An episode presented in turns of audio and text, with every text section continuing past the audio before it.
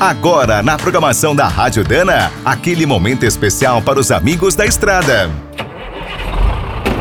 Está começando mais um Minuto do Caminhão.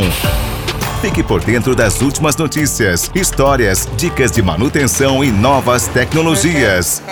Depois de alcançar desempenhos bastante positivos em 2021 e 2022, os emplacamentos de caminhões caíram mais de 16% no último ano.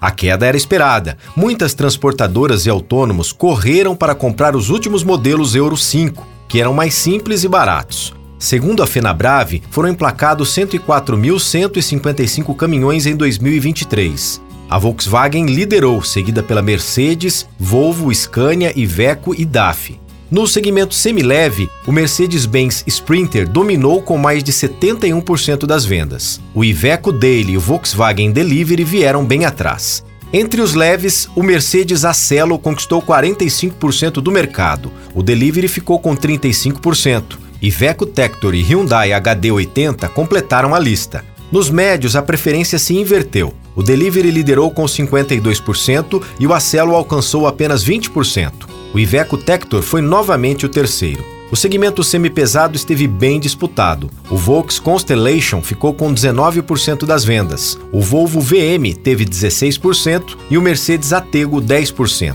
Em 2023, o Volvo FH seguiu liderando entre os pesados, com 21% do mercado. O DAF XF conquistou 14% e superou o Scania R com 13%. As vendas de implementos rodoviários estiveram bem positivas. Foram mais de 90 mil emplacamentos, 8,5% acima do volume registrado em 2022. Quer saber mais sobre o mundo dos pesados? Visite minutodocaminhão.com.br. Aqui todo dia tem novidade para você.